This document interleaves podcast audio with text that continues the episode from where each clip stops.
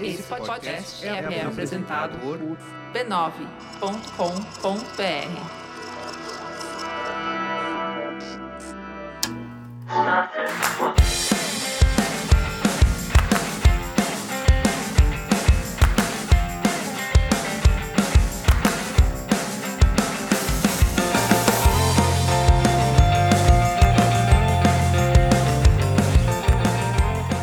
começando mais um Spoilers Talk Show. De novo, mais um ano começando agora. Terceiro ano! É o nosso terceiro ano, certo? A gente tá começando o ano 3. Isso, a gente hibernou dia 14 de dezembro e agora o ano começou. Acordamos agora, o mundo tá muito diferente, mas o Spoilers Talk Show continua Feliz aqui. ano novo! Acho que já passamos da fase do Feliz Ano É. Novo. Não, mas- até 31 de janeiro ainda, é Feliz pode, Ano Novo. gente que tá com a árvore ainda. Na verdade, É até o verdade. carnaval. É, então, março, né? A gente começa. Bem, acabou. Esse foi um Tchau. ótimo spoiler talk show e a gente volta em março, quando o ano de fato começa. Até mais. Um abraço.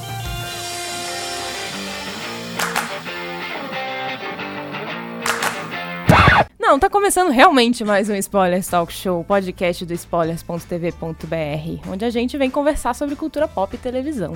Eu sou a Letícia e hoje estou aqui com o Denis, Olá. a Silvia Oi, oi. e a Cris. Oi.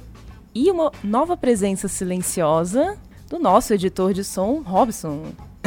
Robson fez um oi Ele, silencioso. ele acenou. Ele acenou pra vocês. Mas não se preocupem, a Fernanda não saiu, ela só está de férias. Sim, ainda não verdade, ela tá voltou. embaixo da mesa, ela vai surgir a qualquer minuto. Pode ser também. Pode ser também. Ouça até o final pra descobrir. Bem, aproveitando que é um ano novo, uma vida nova, séries novas, talvez. O tema hoje vai ser séries que se reinventam, que se transformam, que já Se renova. se renovam, que já estão aí na estrada, mas aí por algum motivo, seja necessidade, seja vontade de atingir uma audiência nova, Desespero. desespero, falta de audiência, elas resolvem se transformar e quase virar uma nova série. Por exemplo, com a volta de Homeland recentemente, a mudança de canal de Supergirl, ou a, a, a nova temporada de Crazy Ex-Girlfriend, todas que tiveram aí grandes mudanças. A gente vai conversar sobre quando isso dá certo, quando não dá e o que, que a gente espera aí dessa, dessas séries renovadas. E por fim, como sempre, no bloco Põe na Lista, a gente dá recomendações do que estamos ouvindo, lendo ou assistindo. Esse ano a gente vai evitar ao máximo recomendar mais séries, pra vocês não ficarem loucos. Assim, é, aproveite aí que durante o podcast a gente vai falar de todas as séries e fazer recomendações. E aí no Põe na Lista a gente dá recomendações não seriadas. Recomendações pra variar um pouquinho, né? É, Claramente é. você tem tempo, então nós vamos explorar isso. Vamos lá? lá. Vamos?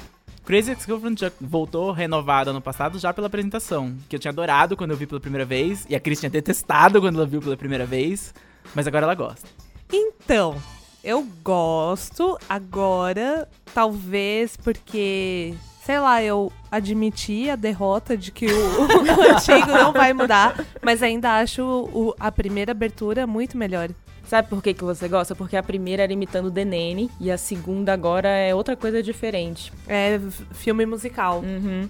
É outra pegada. Das, das Bombshell. É tipo um negócio meio Marilyn Monroe. Isso. Porque a primeira tinha que resumir a história, tinha que apresentar a série. e Ela era ótima pra se você nunca viu a série e você assistia a apresentação, você mais ou menos entendia. Era um recap ela da tava. série. Era um recap da série, era um recap da- do plot principal da série. Glossário. recap é, é é basicamente um resuminho do que, que do que é o plot da série É. e glossário de novo. Plot. O plot o que que é é o tema principal da série. Quando a série voltou pra segunda temporada, ela não precisava mais contar a história da primeira temporada, a gente já sabia disso. Ao mesmo tempo, ela tinha que atrair gente pra uma nova fase da série, que agora não seria. Ainda é sobre o Josh, ainda é sobre a, a Rebecca que mudou pra cidade, pra West Covina, pra ir atrás do namorado de adolescência dela. Mas agora é muito mais ela se encontrando e admitindo que ela precisa se encontrar e tendo vários percalços nisso, porque ela, não, ela nunca enxerga nada com clareza. A coitada da psicóloga dela ela sofre. Mas agora a série precisa se reafirmar como uma outra coisa, como uma busca interior e não mais uma um escape da depressão em busca de um amor ilusório, que era, da, que era o tema da primeira temporada. Mas ainda assim, com a mudança, todos os títulos de episódios São sobre o Josh. ainda, Ainda falam são. sobre sobre o Josh. Josh. Porque o Josh ainda tá bastante presente, né? É que não fazia mais sentido ser o. Vim atrás do Josh, quero conseguir o Josh. Porque no fim da temporada ela consegue o Josh. Então agora a gente começa. E agora que ela conseguiu o Josh? O que acontece? A série tem que virar outra coisa. Até porque essa era uma das principais críticas da série. Antes dela ir ao ar, os críticos americanos geralmente faziam texto falando como que isso vai durar mais do que uma temporada. Como que vou- eu vou assistir a perseguição de uma mulher, de um, de um ex-namorado, e isso vai, vai me entreter, isso vai manter histórias rolando por mais de 12 episódios. Então o, se- o segredo de Crazy Ex-Girlfriend falar, não, agora não vai ser mais a, a caçada pelo, pelo amor, agora vai ser uma outra coisa. Mas o que realmente transformou Crazy Ex-Girlfriend e gerou uma exigência de mudança mais profunda, a gente ainda não comentou mais, spoilers da segunda temporada, foi a saída do personagem do Greg, interpretado Fontana. pelo Santino Fontana, que não sabemos exatamente porquê, se foi alguma treta de, de bastidores, ou se ele realmente já Segundo- tinha. Segundo o fórum americano, ou no they didn't, que eu sou muito assídua, é, ele é uma pessoa difícil de lidar, tanto que mataram ele em Shades of Blue. Hum, É, mas lá ele não era do elenco fixo. É, ele não era do elenco fixo, mas nem ele... seria. Nem será, Pelo agora não tem mais nenhuma Mas possibilidade. eles literalmente jogaram ele do alto do prédio. Foi. E em Crazy Ex-Girlfriend, quando ele anunciou que ia sair, daí rolou também um comunicado oficial da, da série, e aí eles falaram que desde o começo tava de fato planejado pro Greg sair. Eu fiz. Mentira. Não sei, mas eu reassisti a primeira temporada antes da segunda voltar. E aí eu comecei a, a, a notar detalhes no, na história dele que eu não tinha. Que eu não tinha notado. É, o, o problema com o alcoolismo e tal. E até faz sentido. De fato, parece. Se eles inventaram na hora que tava desde o começo planejado que ele ia sair, eles conseguiram disfarçar muito bem. Porque ficou. Faz sentido Uhum. com a saída dele do jeito que ele saiu. É que se fosse um filme e a série tivesse 12 episódios, o final da série, ou pelo menos a, a, a estrutura da série de comédia romântica clássica, era apresentar eles dois como, primeiro, eles não se dão bem, segundo, ele é o cara certinho e incompreendido, porque ela tá apaixonada pelo amigo dele, e eles iriam superar isso de alguma maneira e terminariam juntos a primeira temporada, esse seria o final do filme. Mas... É, terminaria ali no aeroporto, quando Exatamente, ela corre pra terminaria ele. no aeroporto, ela corre pra ele, ele decide não ir e os dois ficam juntos, acabou. Só que a série não se sustenta se esse final existisse. Então, Uhum. ele sair faz sentido pro roteiro, porque senão ia ser muito difícil ficar mantendo esse triângulo amoroso Uhum. na segunda temporada, porque ia ficar repetitivo. Mas ao mesmo tempo, eles precisam de um triângulo amoroso. E por isso que na segunda temporada eles trouxeram um outro personagem. Sim. Só que não tem nada a ver com o Greg, porque ele também não, ele não combina com a Rebecca. O que eu achei isso diferente, porque geralmente quando você traz um triângulo amoroso, você acha que eles combinam? Eu acho que acho. eles Eu também. combinam. Eu acho Eu que eles acho combinam também. super. Nossa, eu acho que eles não têm nada a ver. Intelectualmente falando, e outro spoiler, mas a cena do elevador. Eles têm química. Sim, eles têm Mostrou- Eles química. têm química. Não, mas mostrou que eles têm mais em comum do que deixa aparecer. E quando você começa a reparar na relação que o Nathaniel. É Nathaniel? Nathaniel. Nathaniel. Tem com o pai dele, é uma Uhum. relação muito ela tem. parecida, Parecida. com o que ela tem com Eles a mãe. endereçam isso. Uhum. É.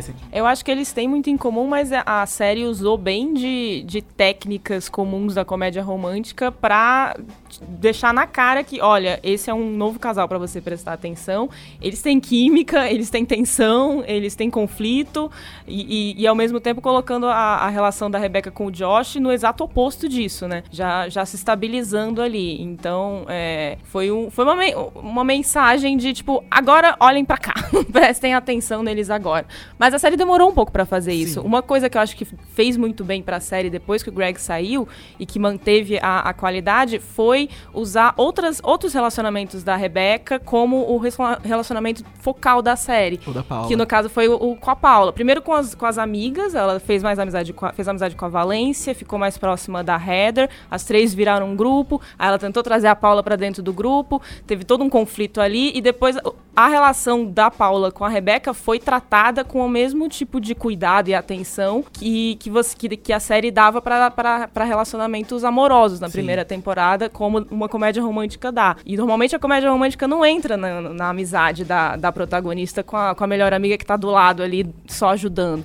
E nesse caso entrou bastante. Então acho que antes de entrar num novo casal e abrir outra ponta aí do triângulo amoroso, a, a série conseguiu fortalecer bem o que já tinha dentro dela. Sim. Acho que uma, uma das coisas que ela reinve- se reinventou é que na primeira temporada a série era muito preocupada em não. Apesar de ser autocrítica e de usar isso como paródia, a série era, protegia a Rebeca um pouco pra você não pensar nela como uma super vilã, como uma pessoa ruim. Ela, ela tinha problemas e ela tava tentando trabalhar esses problemas e ela acreditava que ficar com o Josh seria a solução dos problemas dela. Mas na segunda temporada a série não tem mais tanto medo de deixar ela vilã.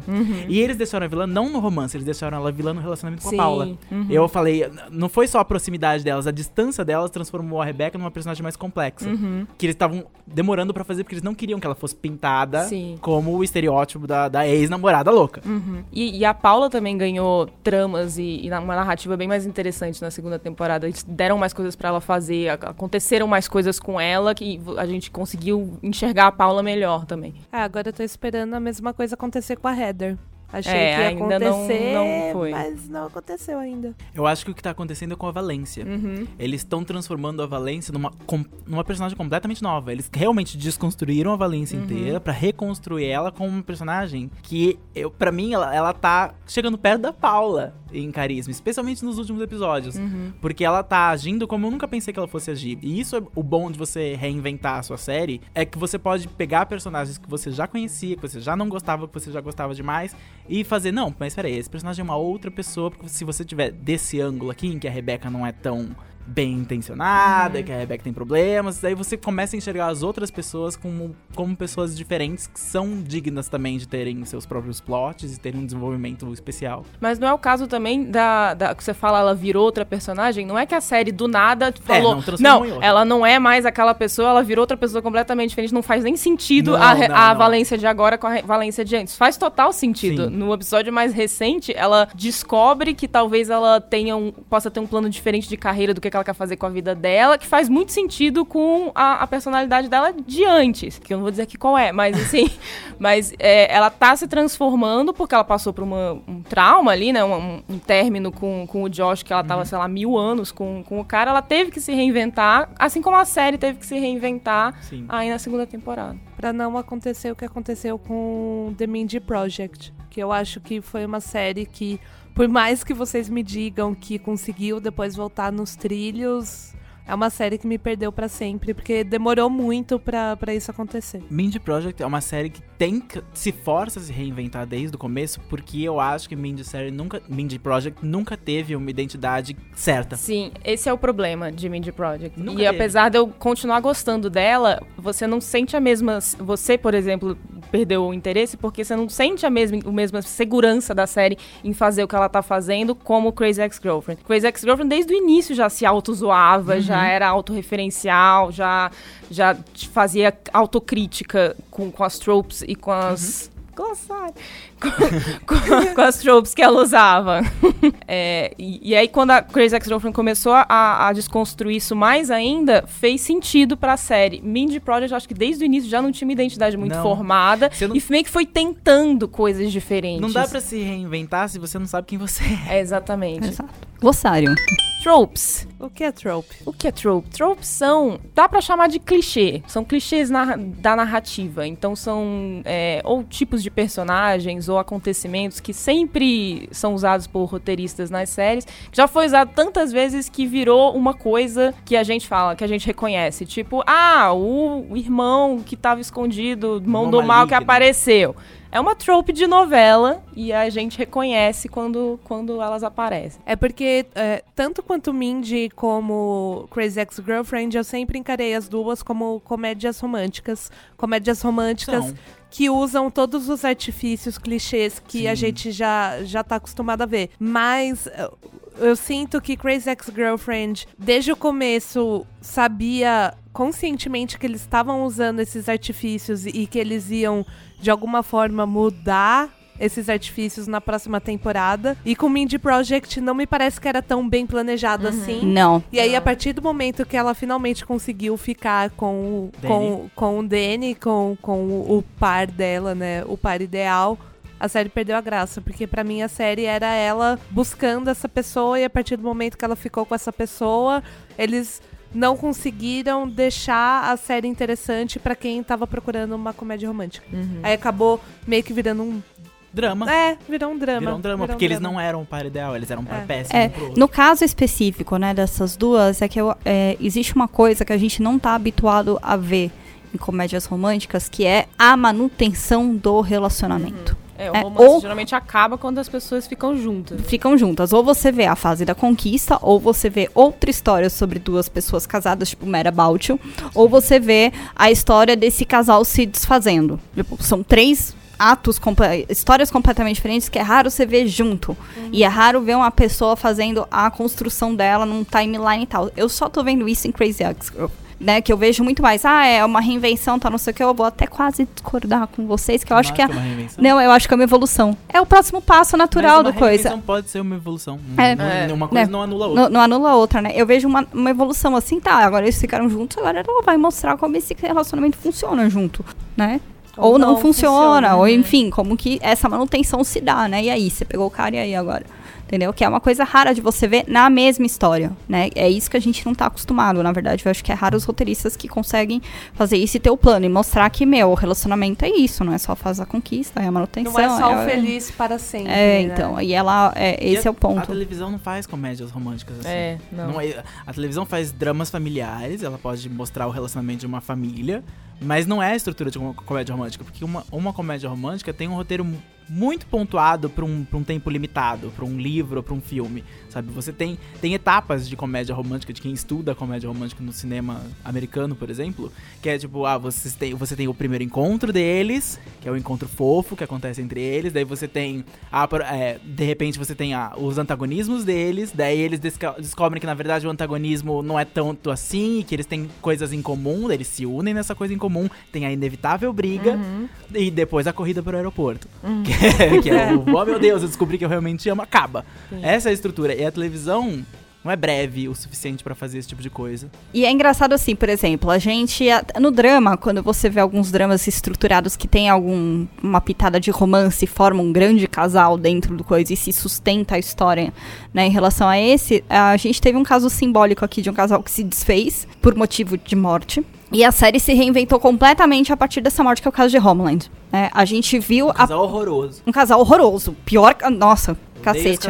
Ode- todos odiamos, né? Mas é, a as três primeiras temporadas de Homeland foi baseado na, na toda a questão da, do relacionamento, né, da perseguição do não sei o que foi aquilo exatamente, da, da Carrie com o Brody, né? O Brody é inimigo, não é inimigo, ele é infiltrado, ele não é infiltrado, agora ele é agente do governo, ele é, ele é congressman, né? É congressman, deputado, senador, senador.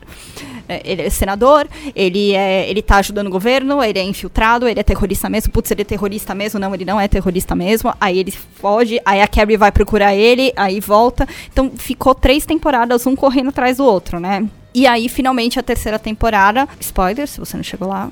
Até a Jennifer, Law Jennifer Lawrence tomou esses spoilers do próprio ator que faz o Brody, né? Ele morre. Ele finalmente morre. E você vira e fala, cara, e aí, né? O que, que acontece? E aí a série volta na quarta temporada Completamente diferente. completamente diferente. A Carrie numa nova missão, em outro lugar, com já superado Primeira vez que a série sai dos Estados Unidos, vai pra Islamabad, no Paquistão, e a série todas passam no Paquistão. toda no Paquistão, com outra missão, com outros problemas, com a Carrie, entre aspas, já superada. A questão, todo mundo já, ah, sim, aquilo que aconteceu tudo naqueles últimos três anos foi uma missão. Acabou a missão, agora você tem outra missão. Né? E, assim, e aí terminou essa quarta temporada com o problema resolvido, né? Porque nenhum problema se resolve no Paquistão. E volta para uma quinta temporada com a Carrie em outro momento da vida, com outra missão, já não mais dentro da CIA. E ela tem que resolver um problema em Berlim. E agora ela me volta pra terceira temporada. Sexta? Sexta, nossa, eu tô louca.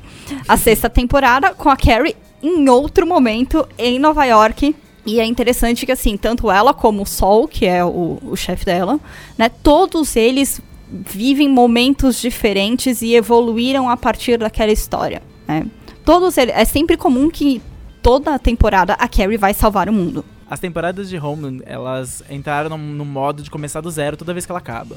Quando ela começa de novo, ela tem que reconstruir aqueles personagens e meio que apresentar eles de novo numa num outro contexto. Você já conhece eles, você já sabe que a Carrie é bipolar, já sabe que agora ela tem um filho, ela carrega coisas das temporadas anteriores. Mas uma pessoa pode começar a sexta temporada agora e talvez entender o que tá acontecendo, porque todo o entorno não, não se relaciona com tanto com o passado, a não ser os dois protagonistas. Mas a gente uma vez falou de Homeland aqui, porque Homeland sofreu do mal, ela precisava se reinventar porque ela sofreu do mal do sucesso. Porque o que, que aconteceu? Ela é baseada numa série israelense. E na série israelense, o final da primeira temporada, que o antagonismo entre os dois protagonistas, que é a Carrie e o Brody, o Brody israelense comete o atentado contra o vice-presidente da situação lá, Palestina, Israel, e morre. Mas o Showtime viu na química dos atores uma mina de ouro e falou: não. Só o nós Showtime. não vamos matar eles, nós vamos continuar ele. Não só vamos continuar eles, como vamos transformar eles num casal. Coisa que eles nunca foram na série original. Nunca foram um casal. E não precisava ser. Então a série não.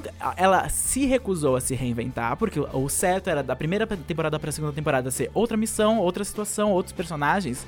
E ela se apegou ao, ao formato do sucesso e aí estendeu isso por duas temporadas, quase arruinou com a série, porque ela começou a sair de. Antes ela. No primeiro ano ela foi pro Globo de Ouro, foi pro Emmy, ganhou prêmio. A. A Claire Denis ganhou a Claire prêmio. ganhou prêmio, tava lá. O é, ator virou que faz o Brody, que eu sempre esqueço o nome dele, ganhou prêmio. Ganhou prêmio, saiu pra outra série, ganhou várias coisas, foram pro cinema. A, a, a Claire Danes teve uma renascença da carreira dela por causa de Homeland.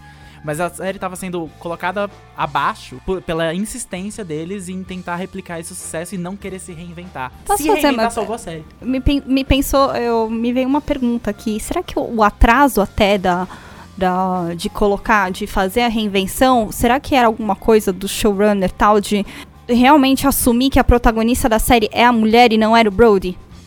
Não sei. Por, eu acho que era uma instrução do canal e não do showrunner, porque É, os showrunners é. de, de Homeland são os mesmos de 24 horas. É verdade. Uma série que é exemplar em se reinventar. Aham. Você pode assistir a quinta temporada de 24 horas sem nunca ter visto 24 horas e vai ser uma das melhores séries que você Uhum. assistiu. Você pode- daí você nunca mais volta pra sexta, que é uma das piores séries que você já assistiu. e talvez você volte pra sétima, que é ok. e assim vai.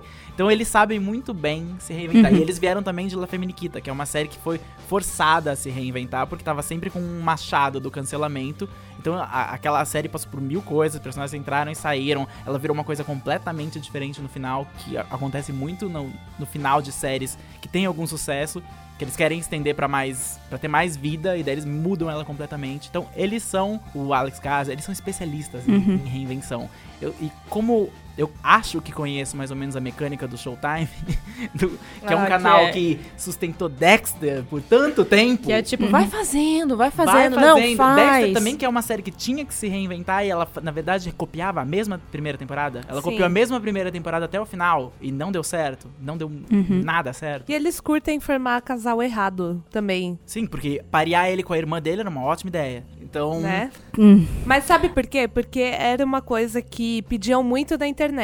E a gente já falou em outro, em outro podcast que nem sempre o que o público quer é o que faz sentido pra história. quase nunca. Quase Quase nunca, É, gente. mas Fanfic história. tá aí pra provar isso. 50 tons de cinza apareceu pra Showtime provar tá isso. enfrentando o mesmo problema com The Affair. Sim. Por quê? The Affair foi estruturada por duas temporadas por volta de um crime misterioso. Uhum. Então, um crime misterioso, morte acontece, teve impacto nenhum a princípio. Na verdade, teve.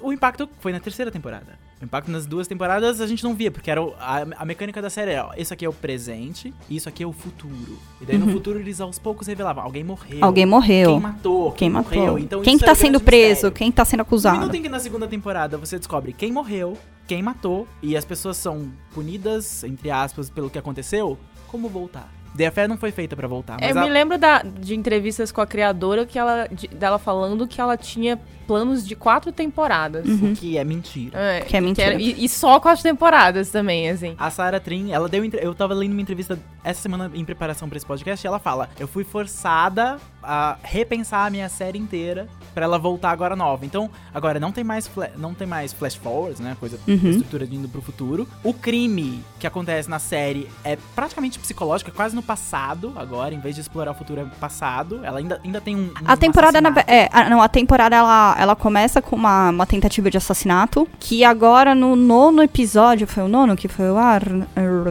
é, já foi resolvido. Então tem mais quatro, cinco, três, quatro episódios aí e o crime, o, o- o- foi resolvido, foi resolvido. Tá, tá na reta final agora. E como é que vai voltar pra mais uma depois, né? Exato. Não tem. né? Assim, eu acho interessante assim, por exemplo, ah, tem um caso e é, chama The Affair e assim eles estão explorando ao máximo todas a- a- as consequências da, da- daquele caso. Porém Um existe, caso que já acabou. já acabou, inclusive. Muito, há muito tempo, inclusive. Anos Sim. acabou na série o caso. Uhum. Bom, é, É. isso aí, pessoal. Vocês convenceram, eu nunca vou assistir a Affair. Eu obrigado, gosto, só eu gosto, só eu, Eu, gosto. acho que The Affair, na verdade, assim. A Sarah Trin, ela é a mesma pessoa que trouxe In Treatment pro, pros Estados Unidos. Sim. Também é uma série israelense.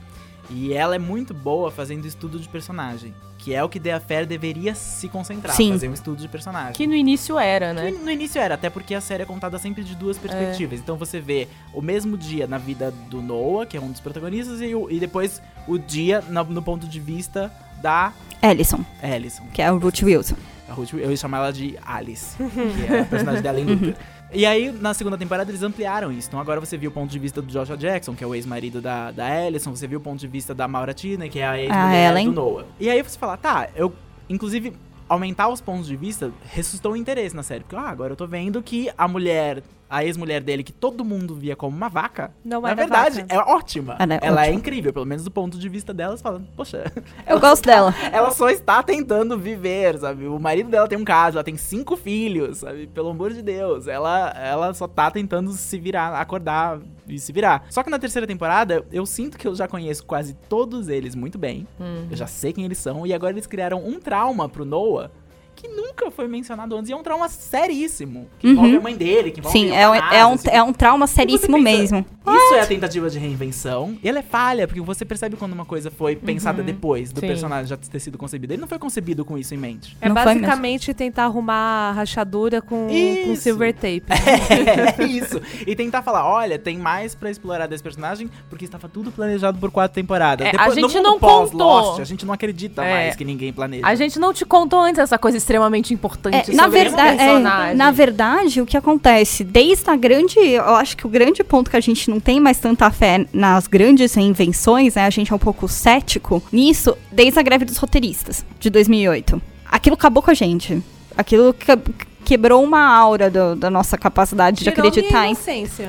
Tirou- é, de acreditar em grandes renovações. Tudo bem, antes da greve dos roteiristas, a gente viveu o Arquivo X, que perdeu os dois Olha, protagonistas. Arquivo X, Arquivo X é um caso de que a greve de roteiristas pra ele teria sido bom. Porque Uhum. talvez se eles parassem de produzir roteiros, seria melhor do que produzir o que eles produziram. Sim. Que é uma série que também tentou se reinventar demais. Eles perderam o protagonista 1, perderam o protagonista 2, enfiaram dois protagonistas novos, aí voltaram os outros protagonistas, e aí, enfim, no- cê- chega uma hora, é que eu maratonei ela muito recentemente, né? 2015 foi o ano que eu assisti Arquivo X pela primeira vez na minha vida, do começo ao fim, inclusive a última temporada, a décima, né? Então, você, é, eu vi, eu sofri tudo isso faz pouquíssimo tempo. Sofri. E é, chega uma hora que você percebe que, assim, começa. é, o problema da, da reinvenção, o problema de montar e voltar, coisa e tal. O problema é quando o personagem perde a. A essência. A essência, não, a memória dele, do learning que já teve. E isso é, é, eu acho que é a coisa mais absurda do que pode acontecer num- numa fase de reinvenção ou numa, numa coisa muito longa. É, porra, mas o- ele esqueceu que é isso? Ele esqueceu que foram isso? Perdoaram ele? Não foi dito, não foi nada. Essa. uma série dura tempo demais e os personagens passaram por traumas demais. Gente, traumas demais. Essas pessoas não estariam funcionando no mundo real. Supernatural. Eu só É, tenho essas isso pessoas não pra estariam falar. funcionando no mundo real. Supernatural vai pra qual? Décima, Décima terceira, décima quarta, décima terceira. E é uma série que nunca se reinventou. Que Continua inclusive re- mesma coisa. repete história atrás de história. tra- Os caras já morreram 700 vezes, já foram pro céu, já foram pro inferno, já foram pro purgatório e tal. Mas pra fanbase, que nada contra quem gosta de Supernatural, por favor, eu gosto de Supernatural, mas pra eles funcionam. F- funciona isso, eles não querem reinvenção. Glossário. Fanbase.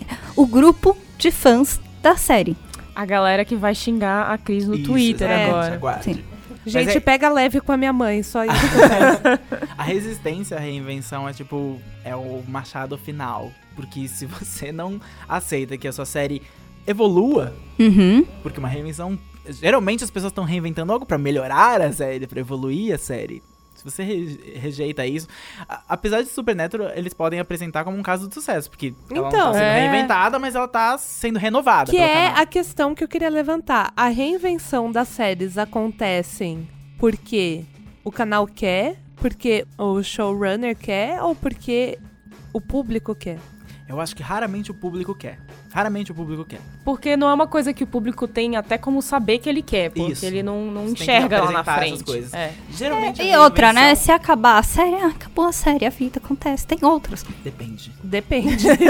Você não ponha palavras na minha boca porque a gente ainda Depende. não Se chegou a em gente entrar Hannibal. é, se a gente entrar em Hannibal, a coisa fica muito pior. A gente vai chegar lá. A gente vai chegar lá. Eu acho que geralmente é pressão do canal. Geralmente é pressão por audiência, é porque eles querem continuar porque a série ou ela traz prêmios, que era o caso de Homeland. O público sempre quer que a sua série se mantenha. Eu sempre gostaria que Grey's Anatomy tivesse sido as primeiras duas temporadas, sempre. Pra mim ela nunca tinha que ter mudado daquela estrutura, tinha que ser sempre estudantes, tinha que ser novatos no hospital. Só que personagens envelhecem, coisas acontecem. Aviões caem, E caem sim, agora a Caem gente tá bastante. aprendendo que sim. eles caem muito. No Brasil eles caem demais. Então, Cai pra caramba, Cai nossa muito. senhora. Se Então- tiver um político dentro, então nem se fala. Nossa, não dá pra, pra série não Olha, virar outra coisa. se um dia eu tiver que embarcar num avião e eu ver que, que tem um político, eu não entro no avião, não. E não eu- entro, não entro. Eu acho que nesse ponto também existe a reinvenção que acontece organicamente, sem controle, porque personagens crescem e mudam e coisas acontecem na vida deles e traumas são acumulados nos 10 anos trabalhando no FBI caçando aliens. E existe a reinvenção que é planejada, que é estruturada, que a- essa nova temporada vai começar de novo, que é Supergirl, por exemplo. Uhum. que era CBS, que tinha um público diferente, um público enorme, de um, de um canal que não tem séries de super-herói, que não assiste séries focadas em mulheres. Então era um, ela não ela tava ela era um elemento estranho naquele canal.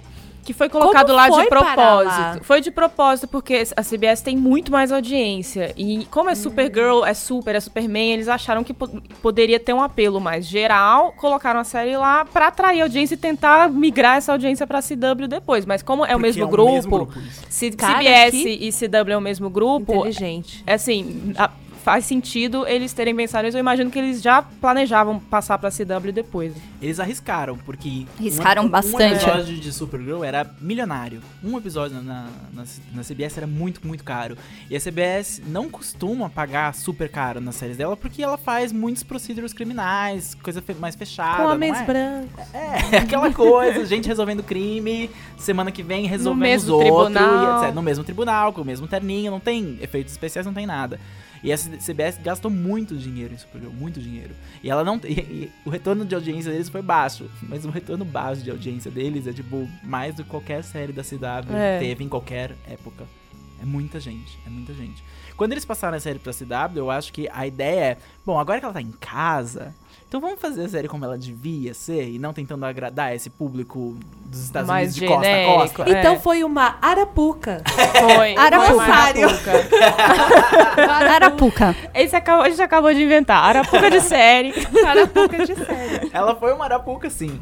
Porque agora, na segunda temporada, eles podem explorar coisas que na CBS eles não exploraram. Eles podem. Eles mudaram cenários, eles transformaram a, a, a rotina. Eles deixaram muito menos importante a parte da rotina dela de, de trabalho, a dinâmica de Diabo Veste Prada, que eles acharam de.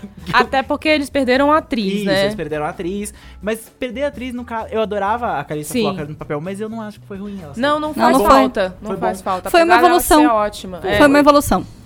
Foi, porque ela tava naquele papel de mentora e chegou um ponto, chegaram num ponto que ela não precisava mais dela. Então, se ela continuasse, ela talvez caísse num. Se não achassem uma, uma trama legal pra ela, talvez caísse num, num nível de comédia, né? Ela só tá lá. Então, talvez tenha sido melhor realmente ela sair. Na CW, a série pôde se encontrar como uma série de super-herói. Por quê? Porque na CBS ela ainda era uma série de crime.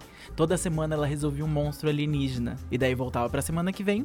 Ninguém lembra do monstro alienígena que ela resolveu. Tinha um caso principal, que era da trama horrível da tia dela. Ah, é. Mas o- a série era tipo, era uma, uma série daquele canal. Era tipo, olha, hoje vamos ter ela descobrindo um crime incrível, lutando, resolvendo, mandando pra cadeia, voltando pro trabalho dela. Só. Era isso. Na CW não. Porque a CW não tem procedural criminal. Glossário. Procedural. Procedural. Procedural. É uma série tipo Law and Order, que sempre Isso. resolve um crime e a- o episódio se resolve do início ao fim. Ouça o podcast de crime do Spoilers do ano passado, que é abril 2016. Agora, na CW, ela tem um plot contínuo. Ela não tem. Ela tem inimigos que estão lá presentes e outra. Agora ela faz parte de um universo. Ela pode se relacionar com os outros personagens, que é uma coisa que nunca ninguém tentou na televisão antes em séries de super-heróis. Eles se comunicam uns com os outros. O máximo que foi tentado, e é muito recente, é o Netflix. Fazendo essas séries da Marvel que agora vão se encontrar. É, na verdade, ah, o CSI, uma época, fazia uns, uns crossovers, Ah, mas não, nada de. crossovers existem, existem, mas nada super-heróis muito grave. tinham se É. encontrado. Crossover. Crossover é quando uma série entra no universo de outra série. Então é como, por exemplo, aconteceu quando Brooklyn Nine-Nine e New Girl tiveram episódios onde o pessoal de Brooklyn Nine-Nine aparecia em New Girl e, vice-versa. Eles se visitam. É, geralmente são séries do mesmo produtor, do mesmo canal, Geralmente que são tem séries que comum. fazem sentido, não É. como Bones e Sleep Hollow. Nossa, sim. Que é uma coisa que aconteceu. Ah, As é? coisas mágicas Foi. de Sleep Hollow foram pra Bones, que era uma série de investigação de crime. Que Ah. passada no mundo real. Ou Mas não será? mais agora, porque agora tem Agora pode ter mágica em Bones. presidentes mortos voltando à vida. Por que Eita. não? Por que Ok. não? Mas no caso de Supergirl é isso. Agora a série pode se reencontrar, os roteiristas podem explorar personagens que eles nunca exploraram antes. Eles têm restrição orçamentária, o que é estranho, mas eu acho sempre bom quando uma série tem restrição orçamentária. Deu porque força certo eles a serem mais criativos. Deu É. certo. Doctor Who era maravilhoso quando tinha É restrição um orçamentária. ótimo exemplo. E sempre soube ser econômico, até porque a BBC tem dois, duas libras pra gastar. Então não dá E pra uma é pra pagar os atores. uma é pra pagar os atores. Alguns devem trabalhar de graça, É. porque eles estão há tanto tempo. A BBC dá 10 libras e fala que quer troco ainda. E geralmente parece muito bem feito, inclusive. Nossa, você falou de Doctor Who agora, tá aí uma série que, Que é que tem a reinvenção no seu. no seu DNA. na sua origem. É. Que a cada novo Doctor é uma nova série. Tá Ela na premissa, né? foi- a Doctor Who é uma série que, quando ela voltou em 2005, ela era uma ficção científica. Até que bem ficção científica, todos os plots eram bem solução tecnológica, coisas assim, aliens. Quando ela, o Moffat assumiu em, na temporada da Amy, a quinta temporada, ela virou uma fantasia. Já é outra série. E agora que o Capaldi assumiu, é uma coisa completamente diferente. É um, não é nem fantasia e nem super ficção científica. É, uma, é quase filosófica Uhum. a série. O final da última temporada foi, foi quase na É. cabeça dele. Foi uma, uma meditação que ele passou milhões de anos. Então é uma outra coisa. Doctor Who é uma série que sabe. É, isso funciona porque todos os elementos sempre estiveram lá. A série sempre teve um pouquinho de cada e isso. ela não pertence a ninguém. Isso. É muito difícil você reinventar um, o seu bebê Uhum. que você viu crescer e agora você tem que transformar ele num outro bebê. É tipo uma Wikipedia.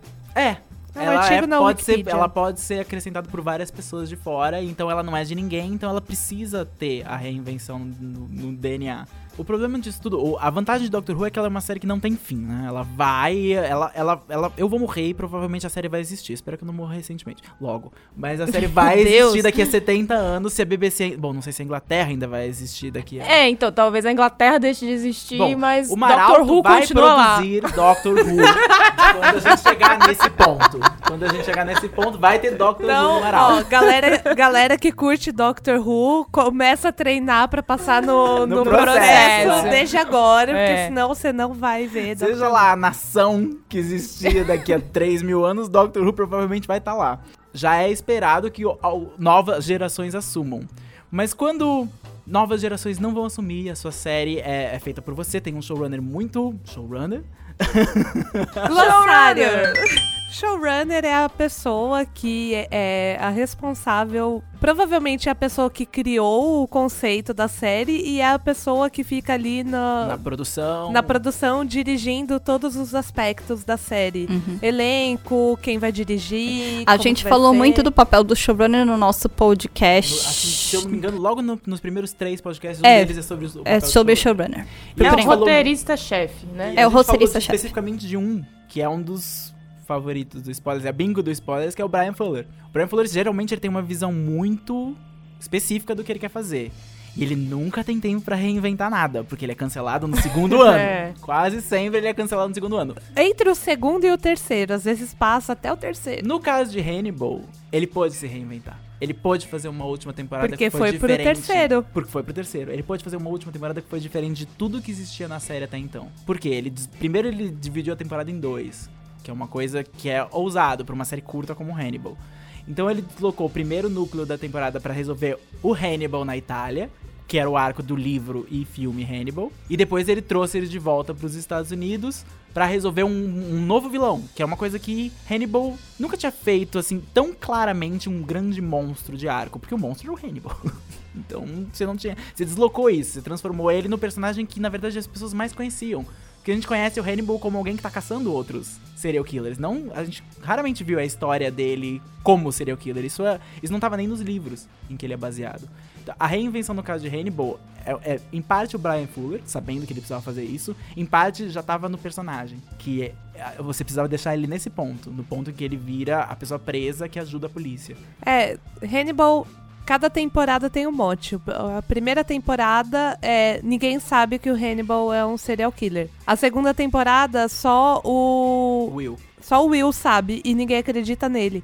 E aí na terceira temporada, a verdade já está lá fora, todo mundo já sabe. A terceira temporada, eita, esse brother come gente. Não, eita, esse cara come gente e eita, eu comi gente porque eu jantei na casa dele. várias vezes. Várias vezes. Eita, ele comeu meu amigo. E é uma coisa que eu pensava desde o começo, quando desde a primeira temporada, o que como que ele vai fazer, o que ele vai fazer na série quando as pessoas descobrirem finalmente. Pois é, vira outra coisa. É Vira outra coisa. Vira outra coisa. Ele se planejou pra essa reinvenção. Com sorte, ele chegou nela. Com sorte deu certo. Ele, por exemplo, fala hoje em dia no Twitter, se você acompanha no Twitter, que ele ainda tem o sonho de fazer o arco do Silêncio dos Ele, Inocentes. ele e o Mads Sim. também, ele fala o tempo todo o quanto ele quer fazer uma nova temporada de e se Hannibal. ele trouxer a série de volta, o que eu não acho impossível no mundo de hoje, em que a gente Uhum. viu coisas como Full House voltando, então tudo é possível. Heroes, Reborn. É, Heroes Isso voltou, Prison existiu. Break vai voltar em breve. Prison Break, sabe? Queer Eye for the Straight Guy Sim. vai voltar. Então é possível que ele tenha a chance de fazer um arco de Silêncio dos Inocentes. Vai ser o Hannibal que você conhecia? Não. Por quê? Não, já é uma outra dinâmica. A gente sabe que Silêncio dos Inocentes não é o Will. É uma nova protagonista. Se é uma nova protagonista, é uma nova série. Mas ainda tem o apego.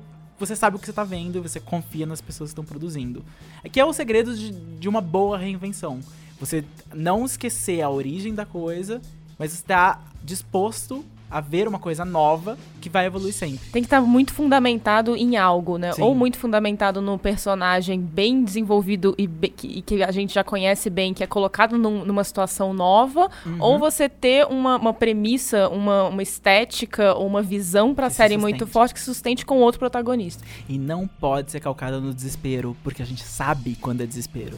Heroes provou isso. O desespero. A O gente desespero. sempre A sabe. gente sabe o desespero. Sabe? Revenge. Fringe. Fringe. Fringe. A última temporada de Fringe, Fringe sempre foi uma série de solucionar casinhos. Sim. Aí depois ela virou uma série de mundos paralelos, que era a parte interessante, porque saudades Folívia. Nossa, Ela aquilo foi incrível. maravilhosa. Inclusive a Ana Torv, por favor, volte logo. Por onde anda Ana Ana Torv? Torv. Esse ano ela- a série nova estreia, a série dela estreia. É, uma, é, é no Showtime, desculpa. Hum.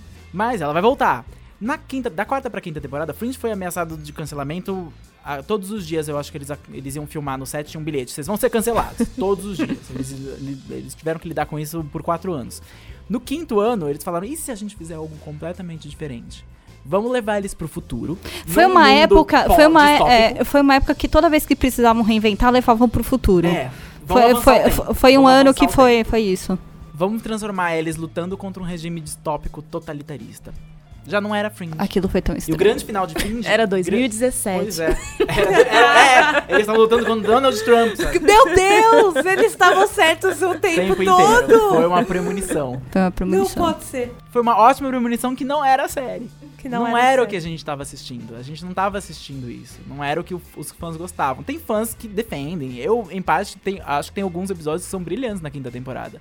Mas o final é, admite que foi um fracasso essa reinvenção, porque o final transforma todo aquele tempo que eles passaram no futuro em nada. Aquilo é negado no tempo e eles, eles voltam pra uma vida normal em, em Washington, como se aquilo nunca tivesse Ah, tá. acontecido. Eu odeio quando isso acontece. Ou seja, a própria série É, descartou, né? descartou o que ela fez. E geralmente isso acontece em séries finais, que ou querem sustentar, ou querem criar a chance de ter um spin- spin-off. É aquela série que Nasceu de outra. nasceu de outra, derivada de outra. Derivada como de outra. Joey e Friends. Como Joey Friends. A gente fez um podcast exclusivo falando sobre esses casos também. Lá no comecinho do podcast, tem um podcast que fala sobre isso, procurem lá. E tem muitos casos de séries que ainda estão no ar, que estão tentando se reinventar sem sucesso. Sleep Hollow, finada, descansa em paz. O protagonista pediu pra sair e eles insistem em continuar a série, sendo que a série é sobre ela. Então, não, não dá pra você.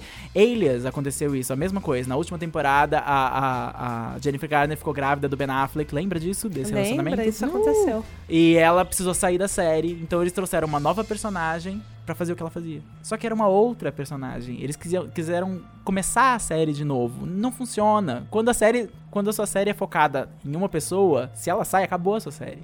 Não tem reinvenção que vá Você transformar tem que ela. criar outra série. Como outra The série. Good Fight, pelo visto, vai querer vai, tá- vai tentar fazer com o universo de The Good Wife. Sem a Alicia. Sem a Juliana. A ver se vai dar certo. E tem boas reinvenções que também estão no ar. Fargo é uma que se reinventa a cada ano. Mas isso já tá no, no- na premissa dela. Eles já Já começaram tá com essa intenção. de, de ser tempos diferentes, personagens diferentes, mas uma coisa unindo Quase uma eles. antologia, É. né?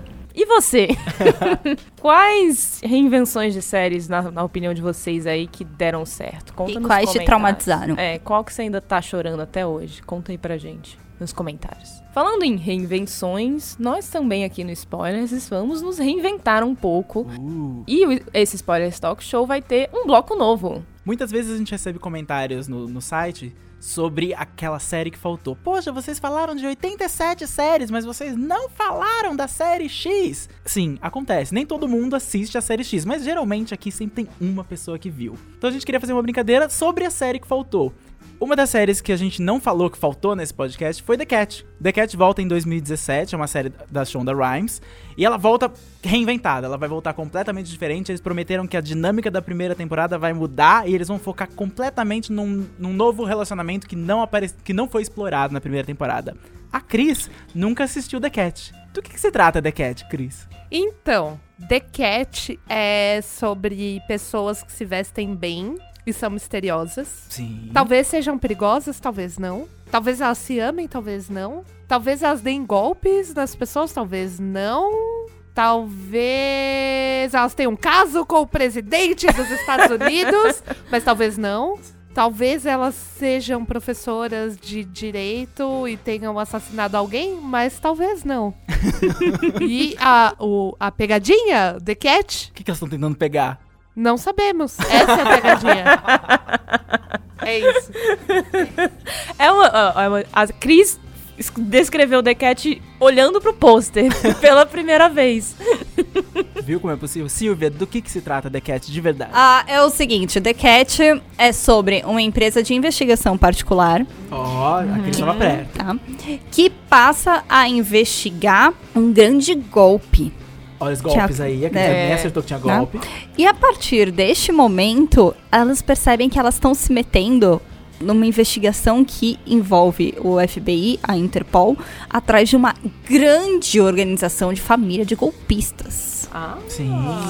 Eles são os grandes golpistas da Inglaterra. É. E aí, no meio do caminho, isso é rápido, ela descobre que o cara que ela vai casar é parte desse, desse, dessa família E tudo era um golpe. e tudo era um golpe. Não! Legal, interessante. Entendeu? Então é, rola um momento gato e o rato, o casal que, meu, enfim, ela era enganada, mas enganada, então será que ele me amava? Será que não? E aí Agora eu ela. entendi o nome da série. Viu? E é duplo Isso. sentido. É duplo Sim. Duplo sentido. Que da hora. E aí ela tem que investigar e ela tem que. Ela quer. Ela, ele precisa ser preso, mas aí ela começa a proteger ele, e aí ele fica ajudando ela e não ajudando ela. É um puta rolo. Na primeira temporada a série é toda estruturada, além dessa grande plot criminal de golpistas, era em volta de casinhos que a, empre- que a agência de, de investigação privada da personagem principal, que é interpretada pela Mireille Enos de The Killing, é, resolvia. Só que os roteiristas descobriram que casinhos não são legais e que eles estavam atrapalhando um plot que era de fato interessante, que foi o que a Silvia descreveu. Então agora ela volta pra segunda temporada sem casos,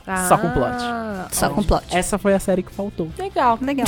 Bacana. The Cat. The Cat. Vamos ver aí se dá certo a reinvenção de The Cat. Bom, gente, então. Um recadinho nosso da gerência. Ah, voltamos em 2017. Como vocês notaram, tem algumas novidades por aqui. O nosso podcast agora conta com index quando a gente se refere a assuntos que já aconteceram em podcasts passados, porque afinal são três anos no ar. A gente também colocou um glossário para vocês não ficarem perdidos quando a gente se empolga e começa a falar em duas, três línguas aqui nesse podcast. Então não vamos mais deixar vocês loucos nos termos técnicos e nos termos em inglês. Também a gente está introduzindo algumas dinâmicas novas na hora de apresentar algumas séries, como vocês vão poder acompanhar. Tudo isso se dá porque a gente profissionalizou spoilers, graças a todo o apoio dos nossos patronos. Esse ano a gente precisa continuar produzindo esses podcasts, então por isso a gente convida todos os nossos ouvintes a se tornar um apoiador do Spoilers. Então, se você for no apoia.se barra SpoilersTVBR, você vai encontrar como você pode fazer a sua contribuição mensal com a gente e quais prêmios você pode ganhar, recompensas, né? Prêmios. Então, por exemplo, se você já contribuir com a gente com a cota mínima, né, de apoio, você já começa a receber os nossos podcasts antes que todo mundo. Se você contribuir na segunda cota, você recebe o podcast antes e com minutos a mais de discussão. Se você quiser uma cota maior ainda, você recebe ele estendido e ainda pode receber um pôster do Thales, que é as capas dos nossos podcasts. Então, tem bastante coisa lá pra você contribuir, porque a gente quer muito te agradecer todo o apoio que você dá pra gente. Então, ajude o podcast a continuar em 2017 e para todo sempre. A gente conta muito com você. Brigadão. Vamos pro Põe na Lista? Vamos! Vamos? Bom, meu põe na lista essa semana é, é o filme que foi pro cinema ano passado, mas eu vi ele agora recentemente porque ele foi para a Netflix. E eu tava lá domingão com a minha mãe em casa. E a gente, eu falei, ah, quero ver uma comédia zona pra dar risada e tal, não sei o quê. E eu dei play em Bad Moms, que é aquele filme com a Mila, com a Mila Kunis, Christina Applegate, Kristen Bell, né? Que em português no Netflix você acha em com Perfeita é a Mãe, é, que é o- a tradução aqui, né? Que barra, né?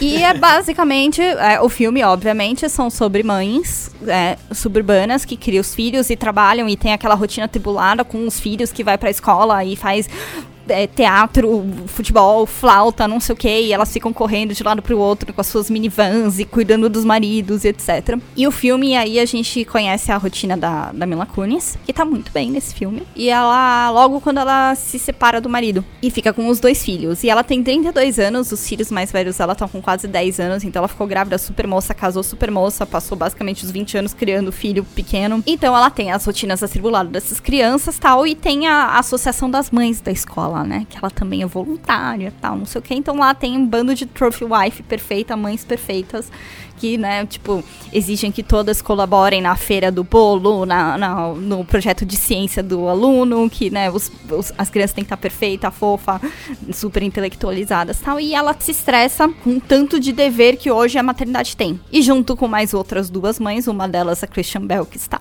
ótima, elas começam a questionar por que, que a gente tem que ser uma mãe perfeita e todo mundo cobra da gente. E foi muito interessante assistir esse filme do lado da minha mãe, que criou dois filhos, uma filha, eu, nos anos 80 e um filho no comecinho dos anos 90. E provavelmente toda, né, toda mãe aí na maternidade não sou mãe, mas a gente lê bastante e passa sobre as pressões, né, tenta garantir, não sabe se tem certeza se tá criando do jeito certo, se não tá, se tá tudo bem, se os filhos não amam ela tal.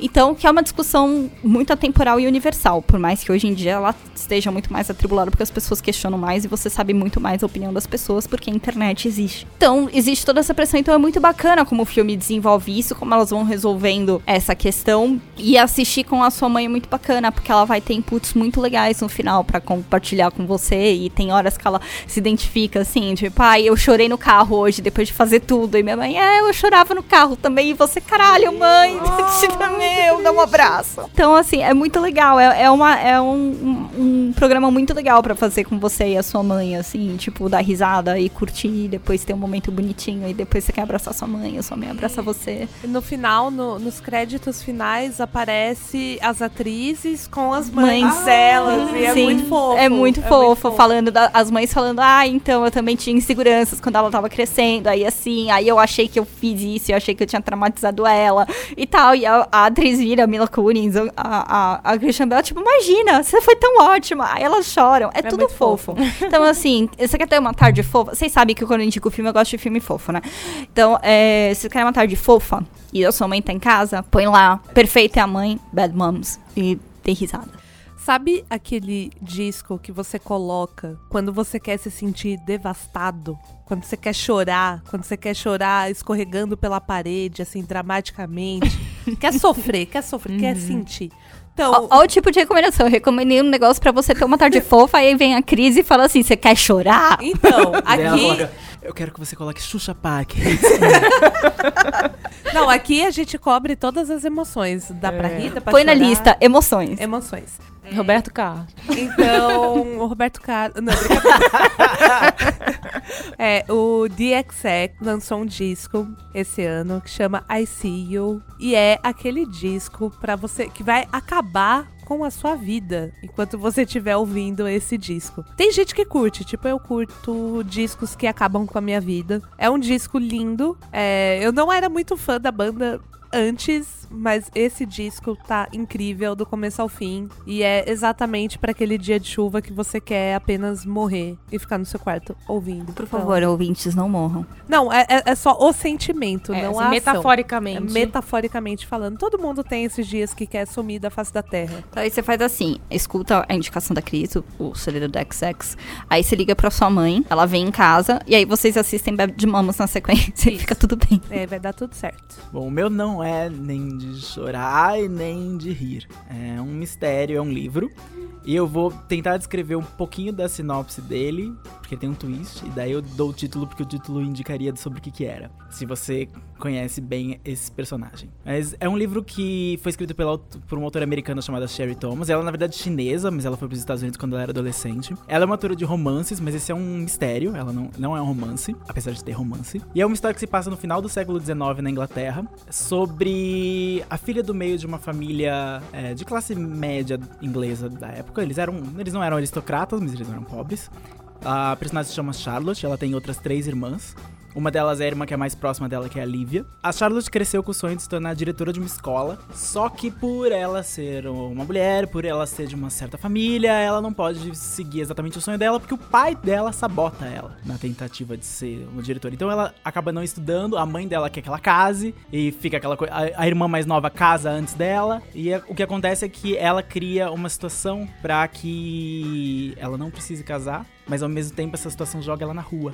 Ela vai parar na rua em Londres, porque ela é, digamos assim, mal vista pela sociedade depois do que ela fez com o outro homem.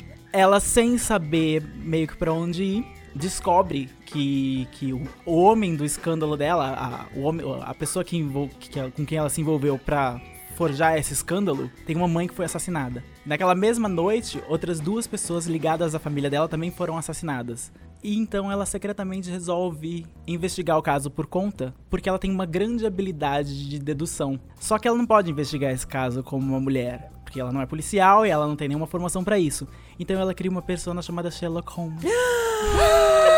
É uma história sobre Charlotte, que é, na verdade, o Sherlock Holmes. E é uma reinvenção de Sherlock Holmes. Uau! E Uau! você tem todos os elementos da, da série, é muito bem escrito. O, o livro tem, tem seus momentos mais fracos, tem uma parte de uma investigação que não, não vai muito pra lugar nenhum, mas a personagem da Charlotte é incrível. E melhor ainda é que ela- o John Watson nesse livro morreu na guerra. Ele nunca voltou do Afeganistão. Mas a mulher dele tá viva. E ela também se chama Watson.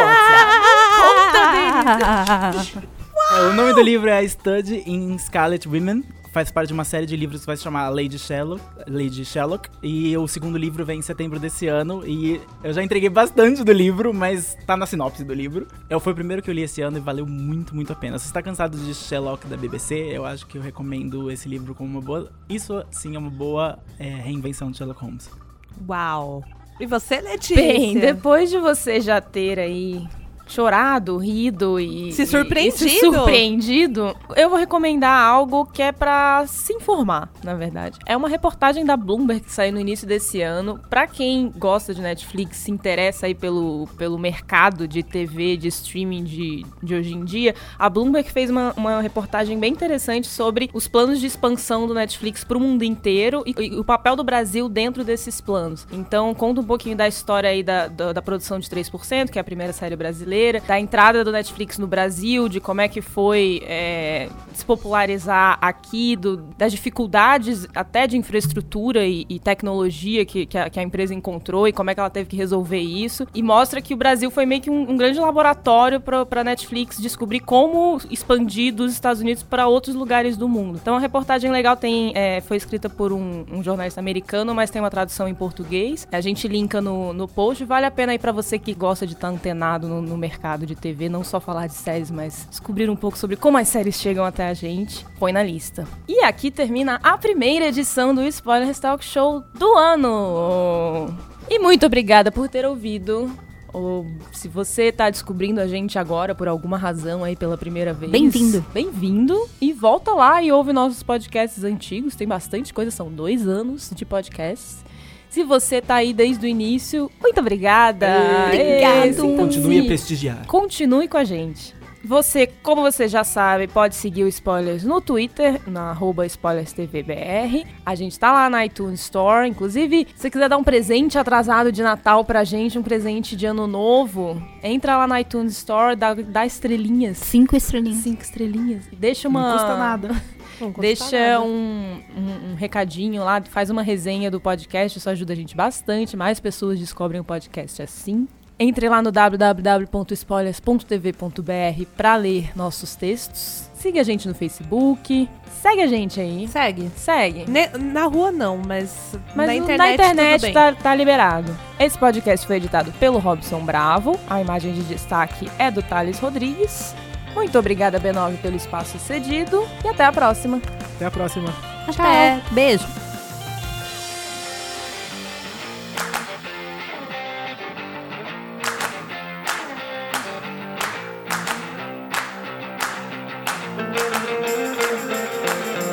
Ajuda o podcast a continuar em 2015, que senão, sério, a gente vai. 2015 não, né? Ajuda a gente no passado. Ué, Ué. que timeline que a gente tá. Desculpa. Então, peraí. Então,